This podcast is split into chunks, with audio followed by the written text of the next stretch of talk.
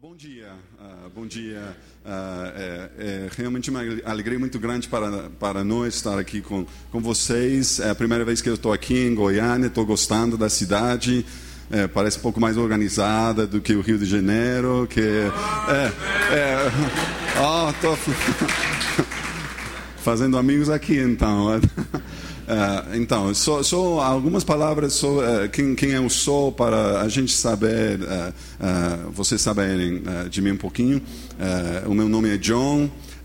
com 20 anos eu fui para o México por causa de estudar línguas, fui lá treinar espanhol. Cinco meses Deus me chamou para ficar lá, então eu lá, fiquei lá casei com uma mulher mexicana, tenho dois filhos mexicanos. Uh, e uh, eu trabalhei lá na, lá na, igreja durante 30 anos e depois uh, eu assumi como pastor numa igreja, depois a gente plantou outra e seis anos atrás a gente veio para o Brasil plantar uma igreja no Rio de Janeiro, que está sendo, vamos colocar entre aspas, interessante. Então tem sido um processo é, bem interessante para nós aprender a cultura aqui. Aí a gente chegou a pensar, ah, mas Brasil, Brasil o México são meio parecidas, né? É, não, é, não é assim não. Então a gente está aprendendo muita coisa aqui e aprendendo a amar a igreja brasileira que tem muito para ensinar a gente. Então hoje vamos fazer o seguinte: uh, falar sobre Neemias e edificar a obra de Deus. Tá bom assim? É, posso utilizar essa Bíblia aí? Quem tá? Obrigado. Neemias capítulo 2 versículo 11. Ah. Antes da gente ler a passagem hoje, eu queria só fazer uma pergunta. Ah, porque tem passagem na Bíblia que é, é, bem empolgante, né? tem passagem que é meio chato. Ah, você já. Não é assim?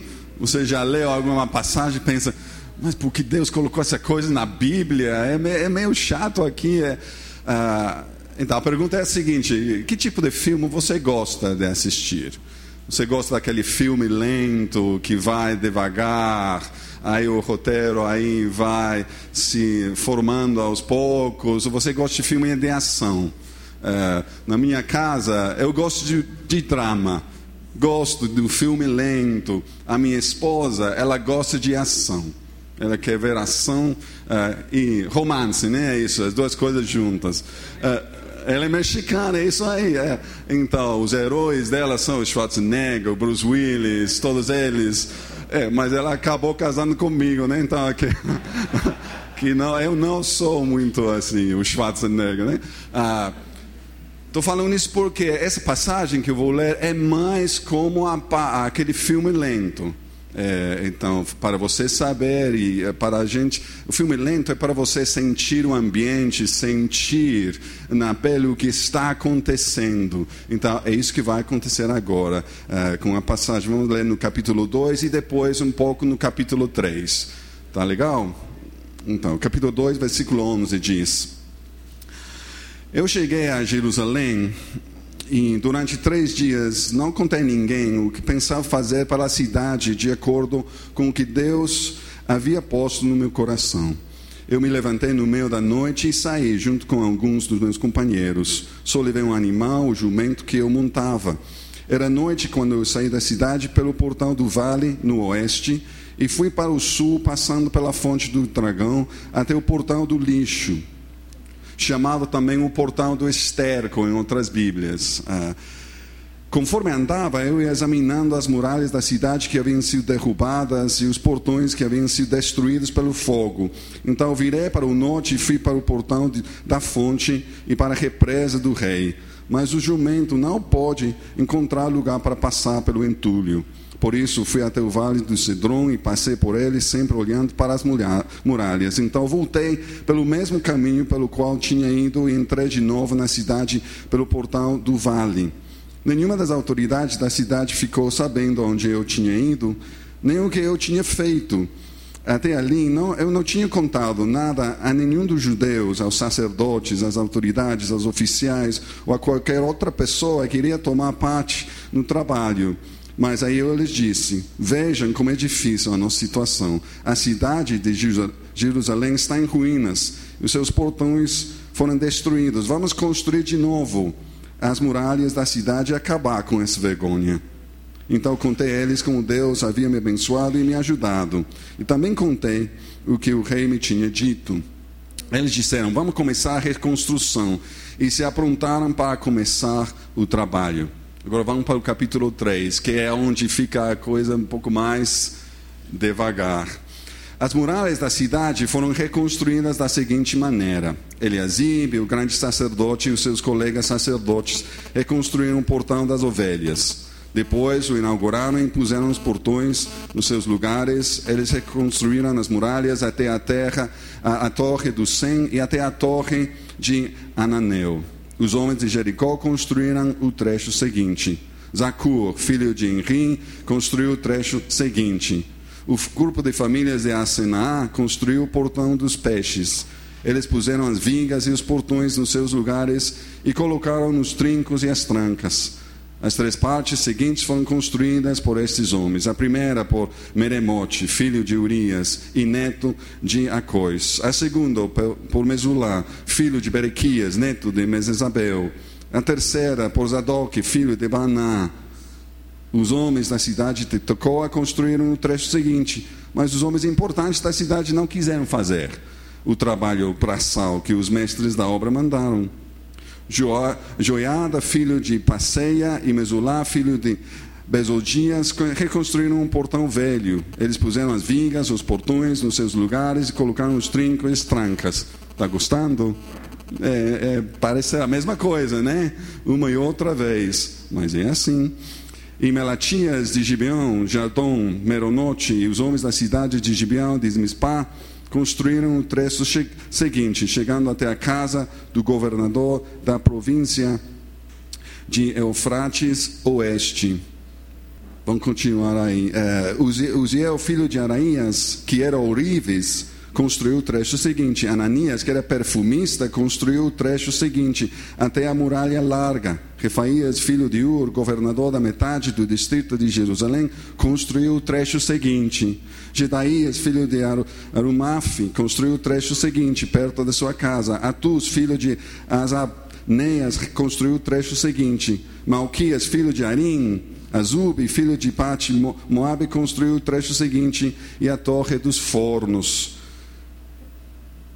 Salum, filho de Aloés, governador de outra metade de Jerusalém, construiu o trecho seguinte, e as suas filhas o ajudaram no trabalho. Anum e os moradores de Zanoa reconstruíram o portal do vale. Eles puseram os portões no lugar, colocaram os trincos e as trancas e consertaram 500 metros da muralha, até o portão do lixo.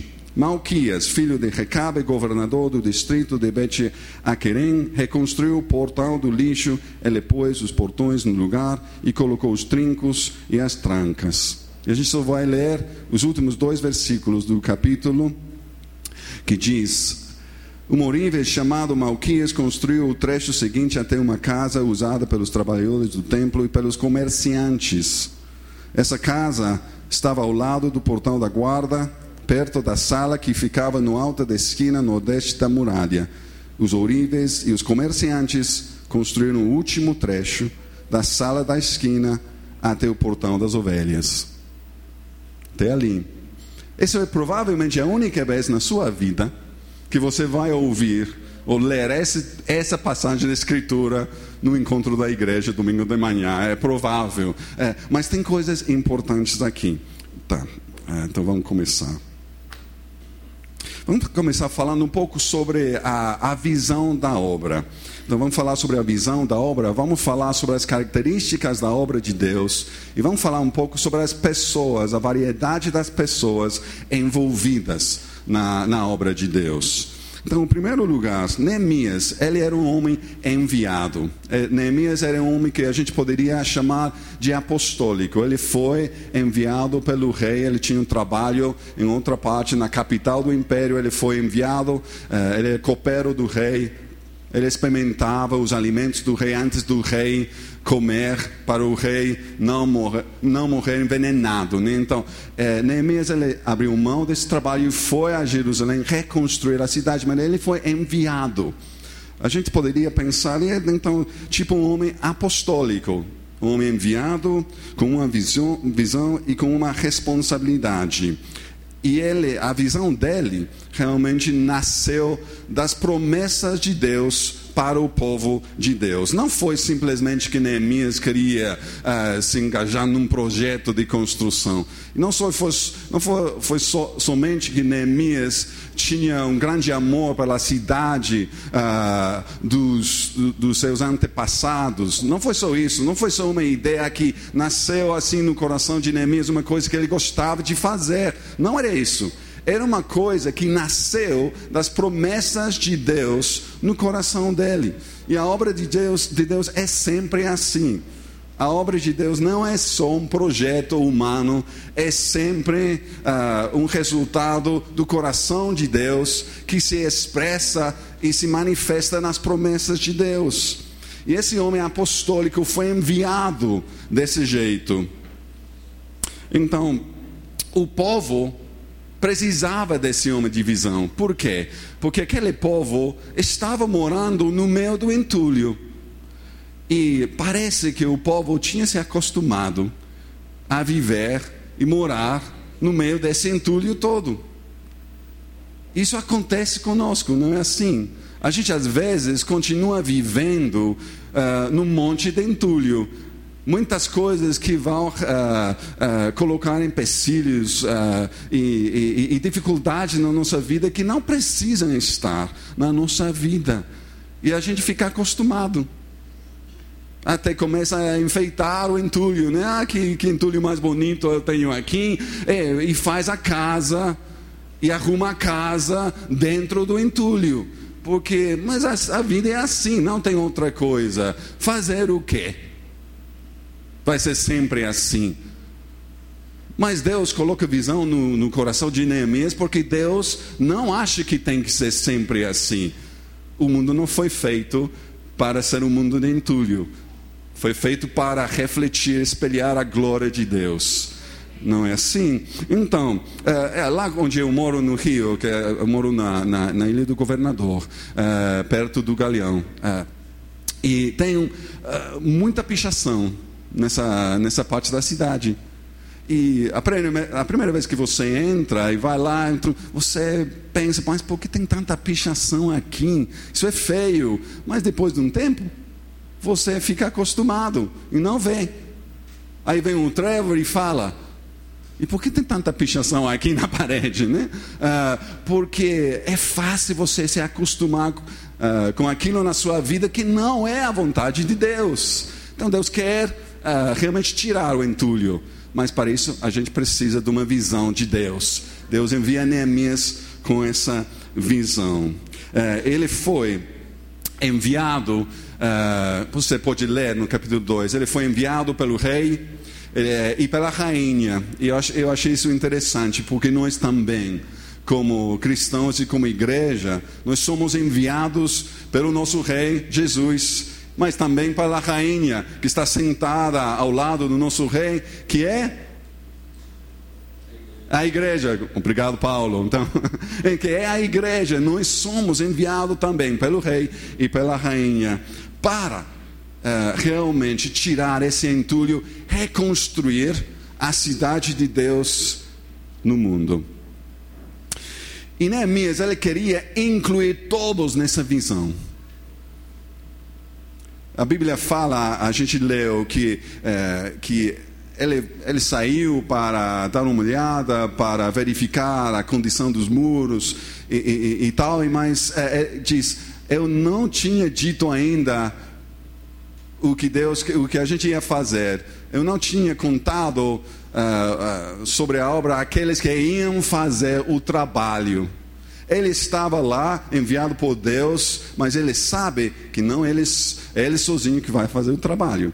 Ele é um enviado que ele vai produzir agora uh, um povo enviado, um povo também que vai fazer o trabalho. Ele é um homem apostólico só para ter um povo apostólico, né? Uh, homem enviado para ter um povo enviado, um homem que faz trabalho para ter um povo que vai fazer um traba o trabalho. Então, essa é a parte da, da visão. Agora, de fato, Neemias diz para eles, no meio do entulho tudo, ele diz: Vejam, vejam. Eles só ouviam entulho. Neemias fala: Vejam, essa não é a condição que Deus tem para nós. Vamos trabalhar e parar com essa vergonha. Vamos fazer uma coisa diferente. A visão é importante. E a visão vai fazer nascer o trabalho. Então, vamos fazer, falar um pouco sobre o trabalho, a obra de Deus, a realidade da obra de Deus. Porque parece uma coisa romântica, né? Quando eu falo para as pessoas uh, lá na Inglaterra ou, ou no México, é, as pessoas perguntam: é, você, onde é que você mora? Eu moro no Rio de Janeiro. Deus me chamou para lá. Ah, é claro. É, eu também quero ser chamado para o Rio de Janeiro. É, o Cristo Redentor, Pau de Açúcar, as Copacabana, Leblon, Ipanema. Eu também gostaria de um chamado desse tipo. Mas não é assim que funciona. É, visitar é uma coisa, né? Mas morar e viver e trabalhar é uma coisa muito diferente. Então, a realidade da obra de Deus, vamos pensar, é uma coisa diferente. É, quando você lê essa passagem que a gente lê hoje, dá até para sentir né, o cheiro da, da coisa, o cheiro da poeira entrando na, no nariz, o, o cheiro do suor. Você pode perceber o esforço dos braços levantando as pedras, dá para ouvir o seu bater dos martelos aí. partindo as pedras para fazer aquele muro, levantar aquelas portas. Quais características da obra? A primeira coisa importante da obra de Deus, que eu, eu, eu quero sublinhar hoje, é que a prioridade sempre no trabalho é a adoração.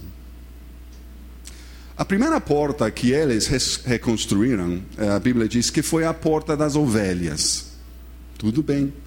Mas por quê? Porque aquela porta que ficava ao norte da cidade era a porta perto mais perto, mais próximo do templo, onde eles adoravam. E a porta das ovelhas era a porta por onde passavam todas as ovelhas que iam ser utilizadas nos sacrifícios de adoração do templo. E a primeira coisa que eles então restauram entre eles é a porta que tem a ver com a adoração. E eu acho isso muito importante. A gente vai trabalhar é, o Paulo já falou hoje: você é salvo, mas você pode decidir como caminhar nessa salvação. Você pode decidir como você vai chegar lá no, uh, no céu. Mas uh, você vai trabalhar como cristão.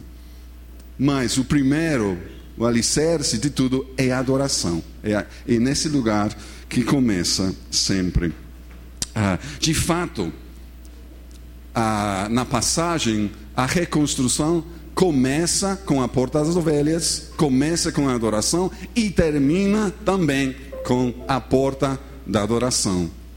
Tudo que nós fazemos na igreja nasce da adoração, nasce da nossa comunhão com Deus e nos leva a uma adoração mais profunda e uma comunhão mais profunda com o Senhor, a conhecer mais a Deus. É sempre assim.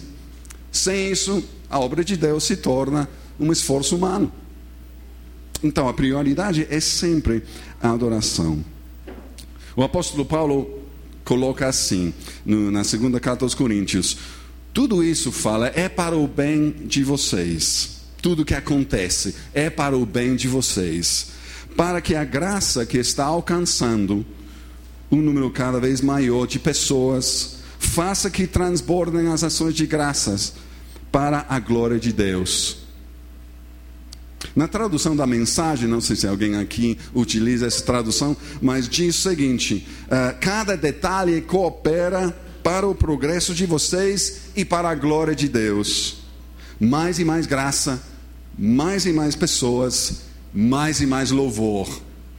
É que boa tradução, eu gostei dessa tradução. Essa é a razão de ser da igreja. Mais e mais graça na vida das pessoas, mais e mais pessoas conhecendo Jesus, para que haja mais e mais louvor para Deus e glória para Deus em todos os sentidos. Alguma coisa acontecendo? Ah, não preciso, não, na verdade. Eu vou tomar no final, tá bom? Tá ok, obrigado. É, eu sempre bebo no final, eu não, não tomo água enquanto estou pregando, não. Então, a, a, obra começa sempre com adoração. É, uma outra característica: a obra é trabalho. Ah, vamos fazer a obra de Deus. Então, vai significar trabalho. Você sabe que as igrejas têm que ser edificadas, nem só sonhadas. As igrejas têm que ser construídas, não só imaginadas. Então, os, uh, uh, o sonho tem que se tornar suor. E a inspiração que nós temos tem que se tornar transpiração. É só assim que a igreja se torna uma realidade.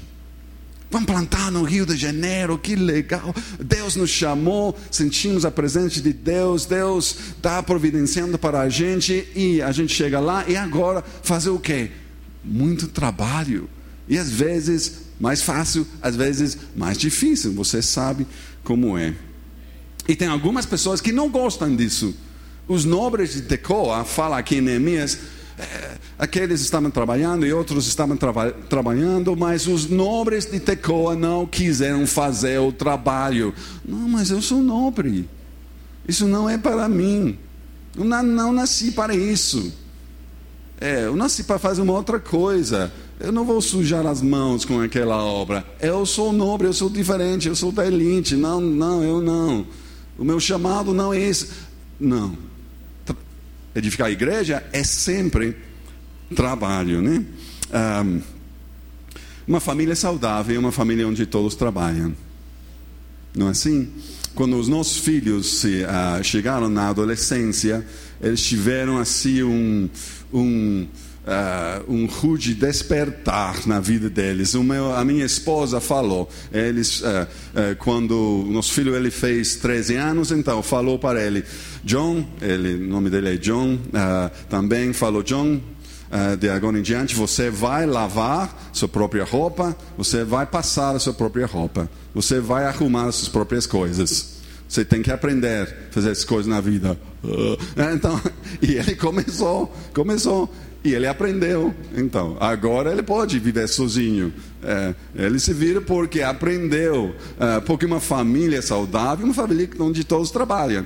É, ele pensava, eu trabalhei muito para eles chegarem até este ponto, agora é com eles. É, a mesma coisa com a nossa filha. Chegou nos 13 anos, filha, ela não gostava, não gostava de lavar, de passar, não. Mas ele aprendeu. Porque uma família saudável é assim Todo mundo trabalha, não é só a, a, a mãe, a esposa que está fazendo todas as coisas lá e cansada. Uma igreja é assim também. Não pode ser uma, uma pessoa só, fazendo um trabalho, carregando tanto ministério, eh, ficando esgotado, cansado. Não, todo mundo participa. Eh, o trabalho é assim. Uma, uh, uma igreja de graça é uma igreja que trabalha.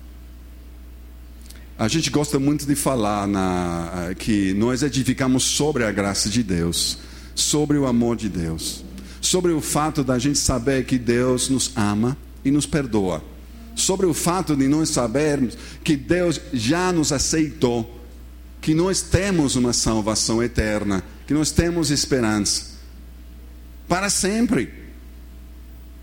Mas isso não vai fazer com que a gente não faça nada e simplesmente fique sentado. Aquela graça que nos salvou vai nos impulsionar sempre em direção ao trabalho e ao serviço. O apóstolo, o apóstolo Paulo fala isso exatamente. Eu, que, eu quero ler para vocês na primeira carta aos Coríntios, capítulo 15. Vocês não pode procurar se quiser. É, versículo 10. Ele diz o seguinte: Mas pela graça de Deus sou o que sou, e a graça que Ele me deu não ficou sem resultados. Pelo contrário, eu tenho trabalhado muito mais do que todos os outros apóstolos. No entanto, não sou eu quem tem feito isso, e sim a graça de Deus que está comigo. Paulo diz: Deus demonstrou uma enorme graça comigo. Aquele que perseguia a igreja, aquele que odiava os, os cristãos, Deus mostrou graça para ele Mas aí, depois, ele diz: aquela graça não ficou sem resultados, não ficou sem, uh, sem fruto na minha vida. Eu comecei a trabalhar. E assim na vida de todos nós. Você recebe de parte de Deus para dar aos outros. Nós somos abençoados para abençoar, não é assim? Então, uh, e a graça produz trabalho.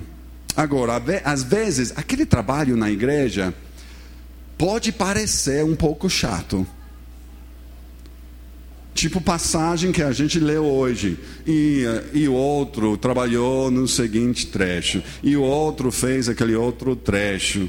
É, e, e, aí ele colocou as vigas e as portas, e as, os trincos e as trancas. E, uh, uh, e uma coisa uma vez, e outra vez, e outra vez. E a mesma coisa, e a mesma coisa. Mas sabe que às vezes, ser igreja é fazer a mesma coisa uma e outra vez, para que a obra de Deus possa crescer.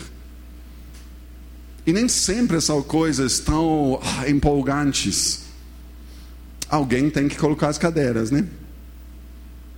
Você está sentado numa cadeira, alguém colocou as cadeiras. Alguém, alguém foi comprar as cadeiras. Alguém tem que desenhar o prédio onde a gente está, alguém tem que tomar conta da contabilidade, alguém tem que, que dar aula para as crianças, alguém tem que tocar e aprender música para nos ajudar a adorar a Deus, alguém tem que ir lá, é, é, outras, muitas outras coisas que vocês fazem fora. É, tem muito trabalho. E às vezes o trabalho não é sempre empolgante, é, pode ser às vezes um pouco como aqui em Neemias então, mais um portão. Vamos colocar? Vamos? Vamos? Vamos. É, é, uma, mais uma viga, estou cansado, é, mas a viga precisa ser colocada. Então, mais uma viga, vamos lá, mais uma viga, vamos. E o povo de Deus precisa dessa atitude, né? É assim que o muro é construído. Infelizmente, alguém tem que ser o Malaquias. Malaquias.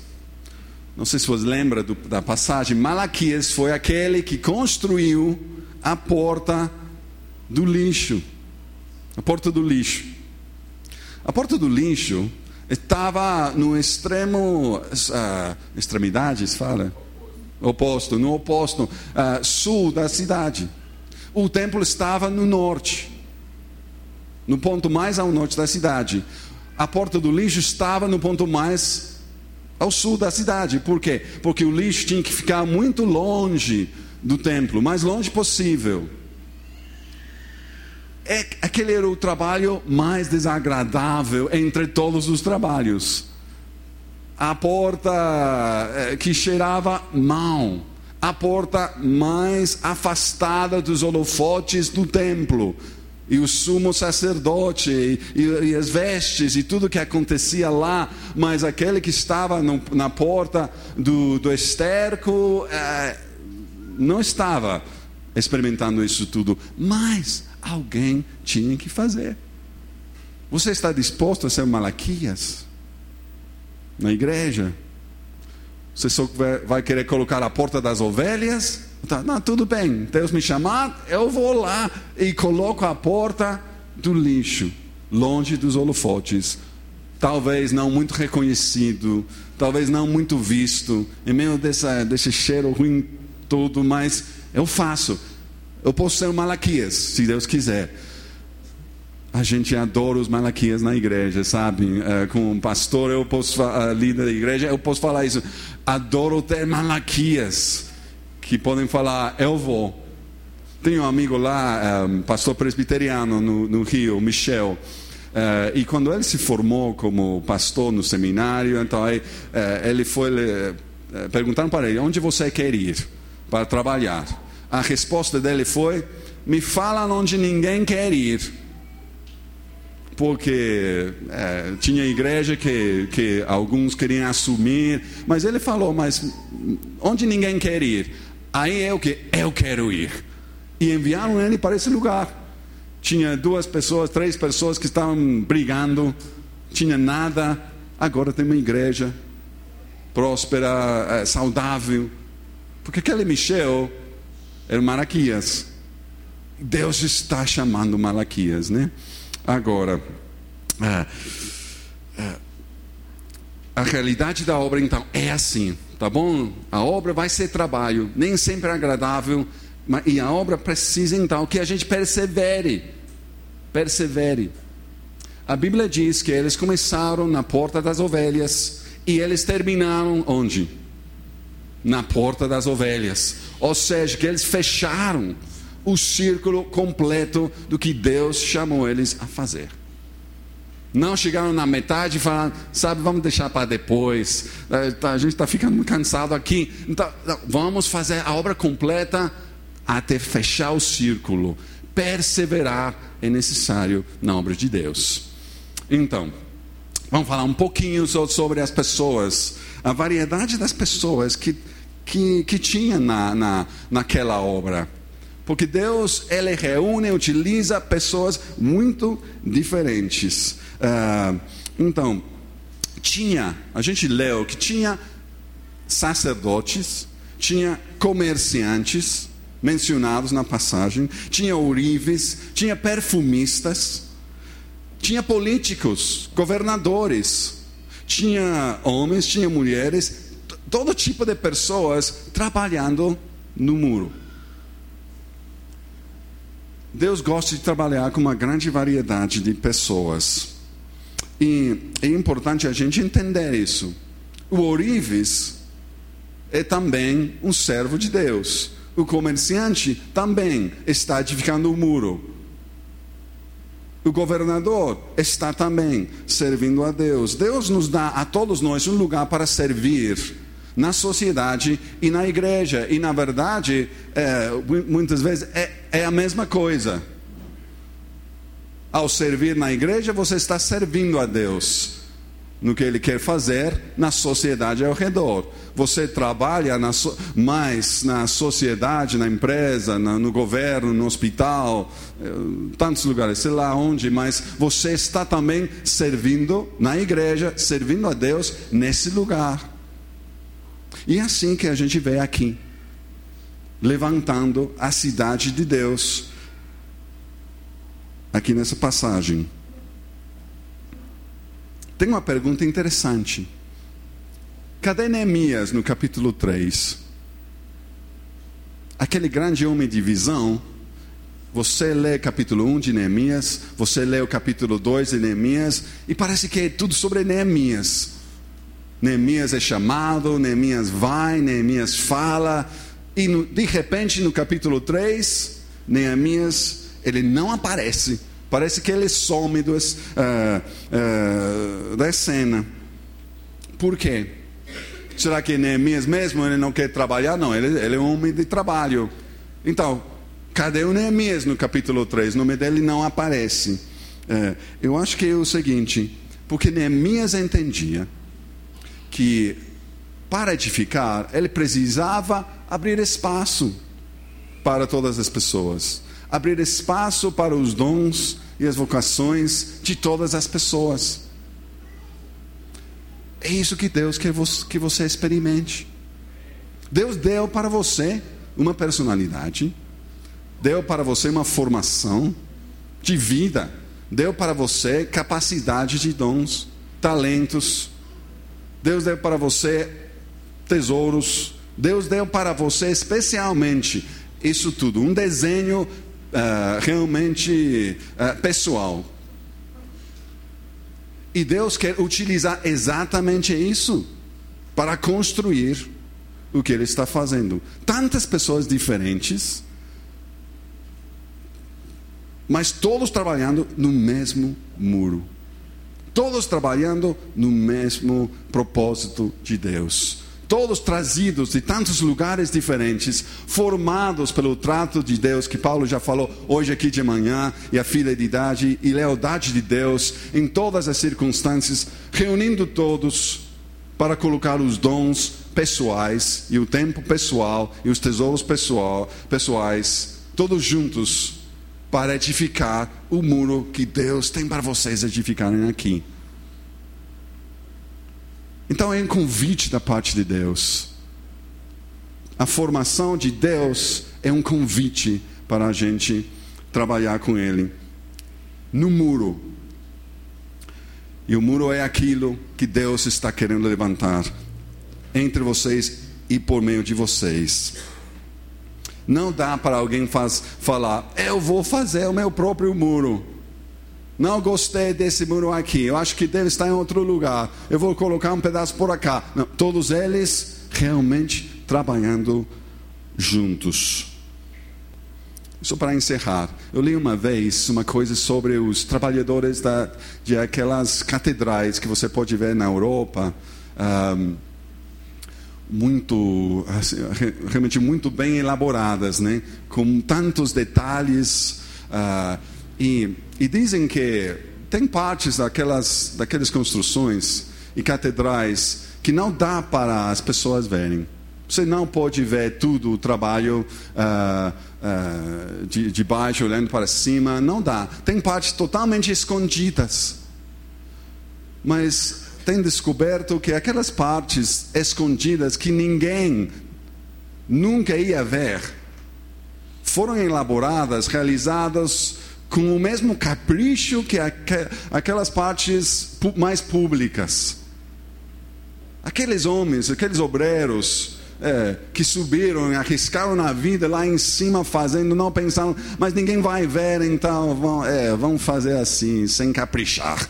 Não o detalhe é tão bem feito lá em cima que lá embaixo. Por quê? Porque toda a obra que eles estavam fazendo, que na mente deles era construir a casa de Deus, que nós sabemos que a casa de Deus é o povo de Deus, mas eles fizeram para Deus receber a glória.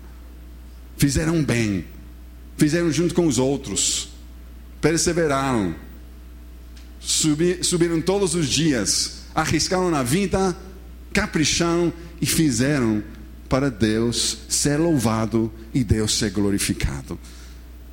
A obra de Deus é, é assim. E o convite de Deus hoje para nós é ouvir o chamado do nosso Neemias maior, o apóstolo maior, o construtor, o construtor por excelência, que é Jesus, que nos está falando: vejam, não tem que ser só entulho, vejam e nós falar: tudo bem, Senhor, nós vamos com você. E se você quiser, eu posso ser o Malaquias. Estou aqui disposto.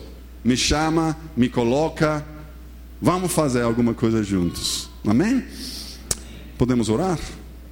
Então, é, amém? Vocês fiquem em pé aqui para orar, ou eu posso pedir para, posso pedir para vocês ficarem em pé? É, vamos orar? É. Claro que se, se, não, se não pode por alguma coisa física, não, não tem problema. Mas vamos orar a Deus e acho que seria bom a gente simplesmente dizer: Deus, eu estou aqui. Deus, tu me salvaste para alguma coisa. Obrigado pela salvação. Mas eu quero eu quero participar no muro, Deus. Me coloca, me mostra. Toma a minha vida, Deus. Podemos orar assim? Amém. Obrigado, Senhor. Jesus, obrigado que o mundo que a gente vê hoje não é o mundo que, que você quer. Tu estás fazendo um mundo novo. E tu começaste fazendo um coração novo, Deus. Tu vais transformar esse mundo, transformando a minha vida. E eu quero te agradecer por isso, que tu chegaste na minha vida me perdoaste. Acendeste a luz, Deus. Me libertaste. Arrebentaste, Deus, as correntes. Eu sou uma pessoa livre, perdoada, com a tua paz na minha vida, sabendo que realmente os teus olhos estão sobre mim, me trazendo paz. A tua mão me guiando, me sustentando, me cobrindo, me ajudando, Deus mas, oh Deus, eu quero participar. Eu sei que tu estás edificando, construindo o teu reino aqui na terra. E eu quero participar. Deus, toma a minha vida. Jesus, nosso Neemias, me coloca no muro, no serviço, no trabalho, no lugar onde tu queres. E se eu tenho que ser uma Malaquias, Deus, estou aqui. Me dá graça para fazer. Jesus, toma a minha vida. Eis aqui a minha vida, Senhor. Chamado para te servir, para te amar. E Deus fa faz tudo que tu queres nesse lugar, com esse povo aqui. Até terminar a obra, mas Deus, todos eles juntos, tra trabalhando no mesmo propósito, para a tua glória, Deus. Servindo e caprichando para a glória de Deus, em nome de Jesus. Amém. Amém. Amém, John. Graças a Deus. Pode sentar aí, amado. E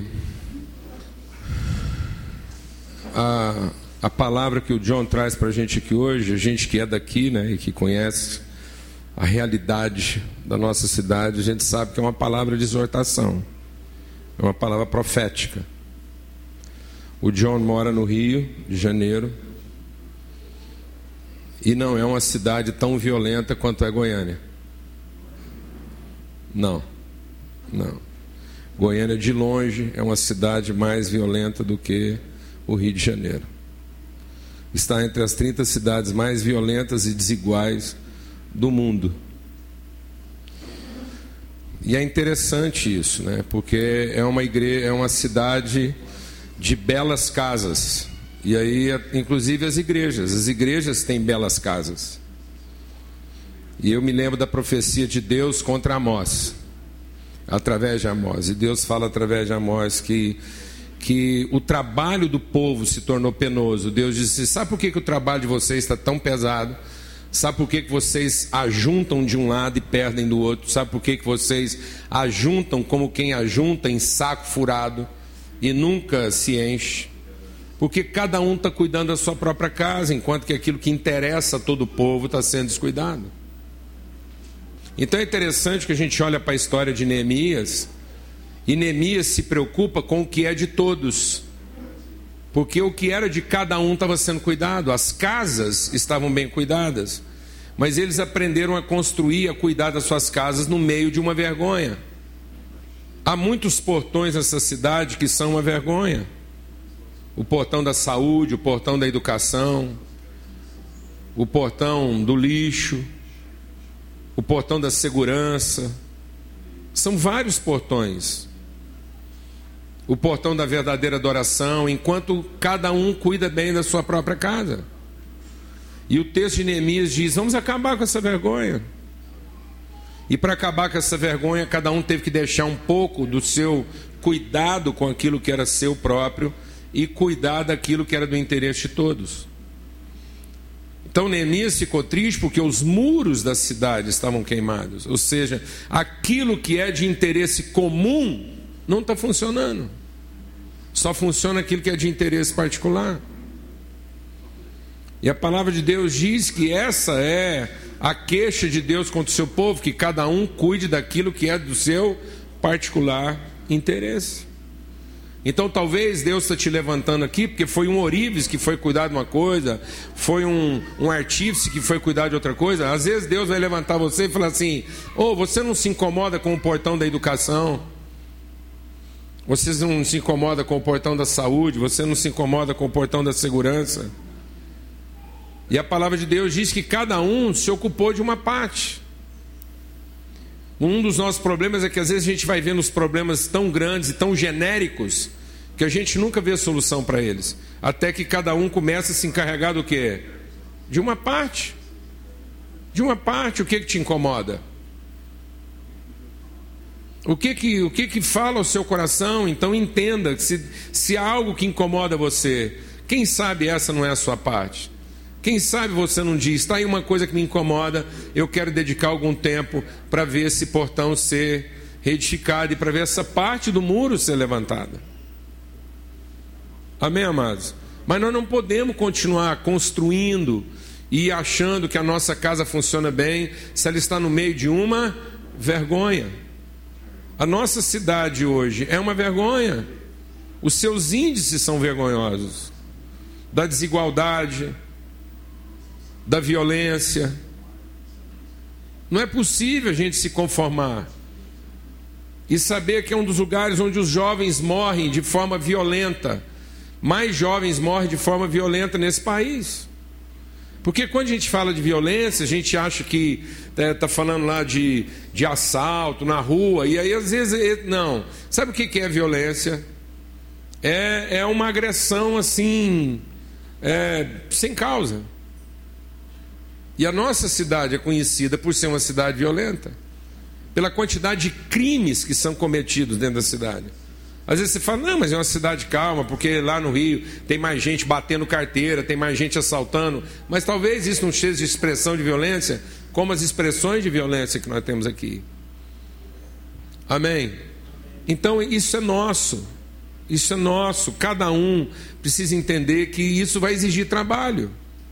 Trabalho, que eu não posso pensar e, e me conformar em conviver com uma vergonha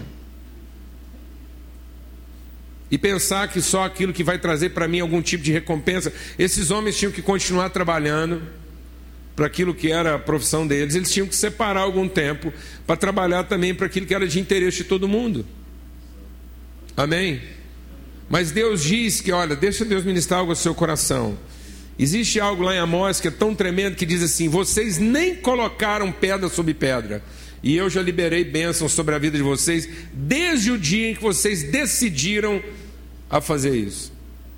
No dia em que o povo de Deus se decidiu de cuidar das coisas que eram de interesse de todo mundo, naquele dia a sorte da cidade foi transformada. Porque criou-se um novo espírito. Criou-se um novo ambiente na cidade. Amém, amado? Então nós precisamos inverter esse fluxo. E cada um de nós entender decididamente, de hoje em diante, eu não vou me ocupar mais só das minhas próprias coisas. Eu vou procurar saber qual é o portão que está mais perto de mim. Existe alguma área próxima de mim que eu posso fazer diferença? Existe alguma área próxima de mim? E sabe o que é mais interessante? As pessoas que mais podiam fazer diferença naqueles dias não se interessaram. Se você ler o livro de Neemias, você vai chorar. Porque as pessoas que podiam ter transformado a cidade mais rapidamente, pelo contrário, eles ainda colocaram mais carga, mais peso e mais impostos sobre o povo. Eles estavam se locupretando disso. Olha, o que está acontecendo no Brasil? O que está acontecendo no Brasil, amados? Um dos países mais evangelizados, um dos países de população cristã maior nesse, nesse mundo. O Brasil é, sem dúvida alguma, o país de percentual cristão, o maior percentual cristão no planeta. Meu Deus! Meu Deus! E os homens que podiam fazer diferença e podiam transformar a realidade do povo estão sobretaxando com corrupção, com propina. Todas as obras brasileiras são sobretaxadas. O dinheiro mal usado, para que isso? Será que não dava para ficar bom para todo mundo? Qual o preço desse enriquecimento? Em que, que nós estamos nos transformando? um país de raiva, um país dividido, um país de vocês e nós. Um absurdo, por quê? Porque as pessoas que tinham melhores condições de fazer isso estão se locupretando da miséria para ficarem ainda mais ricos, como nos dias de Neemias.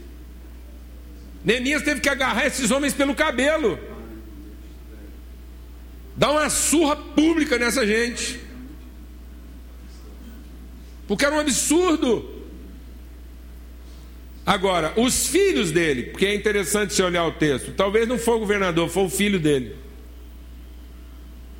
A minha esperança tem sido essa.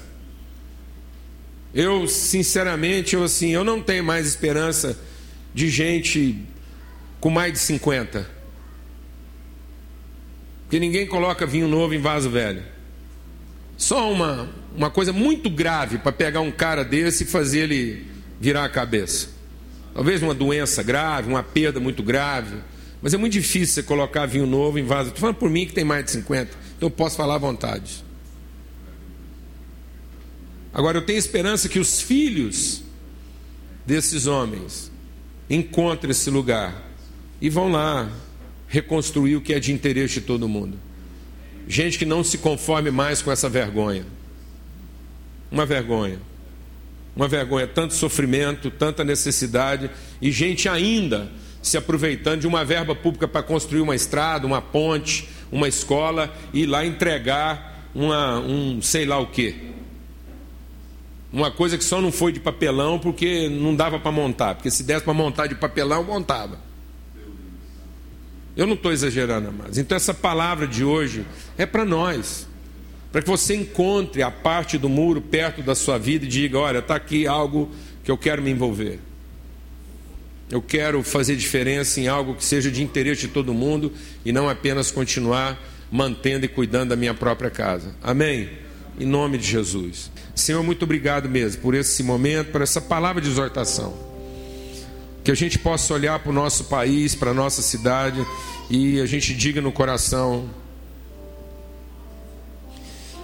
Que a gente diga no coração que nós vamos acabar com essa vergonha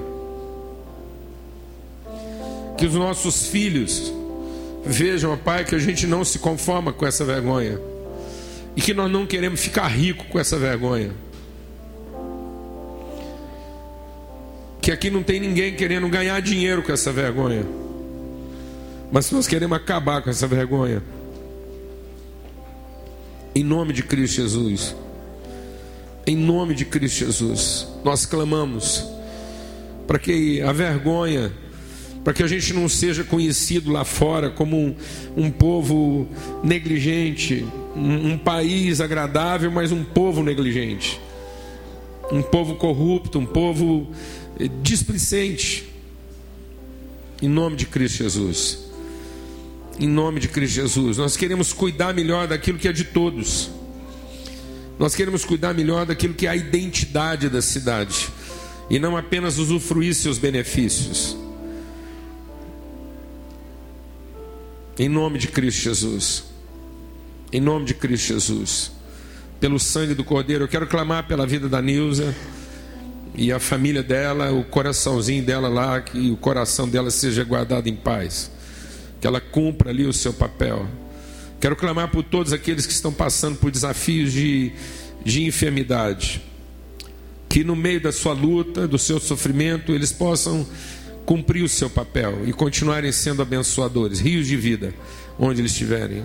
Quero clamar por todos aqueles que têm sido fiéis, ó Pai, e, dedicados em, em, em, colocar aquilo que é a sua parte, sua contribuição, suas finanças. A tua palavra diz que o Senhor multiplica a sementeira daquele que semeia. Então eu quero clamar mesmo, para que haja, haja Senhor, um, um sinal sempre, ó Deus bendito e visível e claro do teu favor, para que os recursos continuem chegando. A tua palavra diz que quando o Senhor envia um recurso, há uma luta travada nos céus, mas o Senhor envia os teus anjos para liberar esse recurso, para que eles cheguem ao lugar e a tempo, Pai. Em nome de Cristo Jesus. Dá-nos uma semana mesmo de inquietação. Que todos saiam daqui essa semana inquietados e se sentindo pessoalmente, ó Deus, compromissados em acabar com a vergonha da nossa cidade. No nome de Cristo Jesus. Amém e amém. Graças a Deus. Graças a Deus. Quem crê nessa palavra que nós recebemos aqui hoje? Eu estou morando em Goiânia há 14 anos e não responsabilizo a administração pública. Não vou dizer que foi por causa desse ou daquele prefeito, desse ou daquele vereador, nada disso. Eu acho que a responsabilidade é nossa. É a gente que vai concordando que as coisas vão ficando assim. No Brasil, nem sempre dá para você responsabilizar um administrador, porque no Brasil, infelizmente, as coisas partidárias prevalecem sobre as coisas públicas.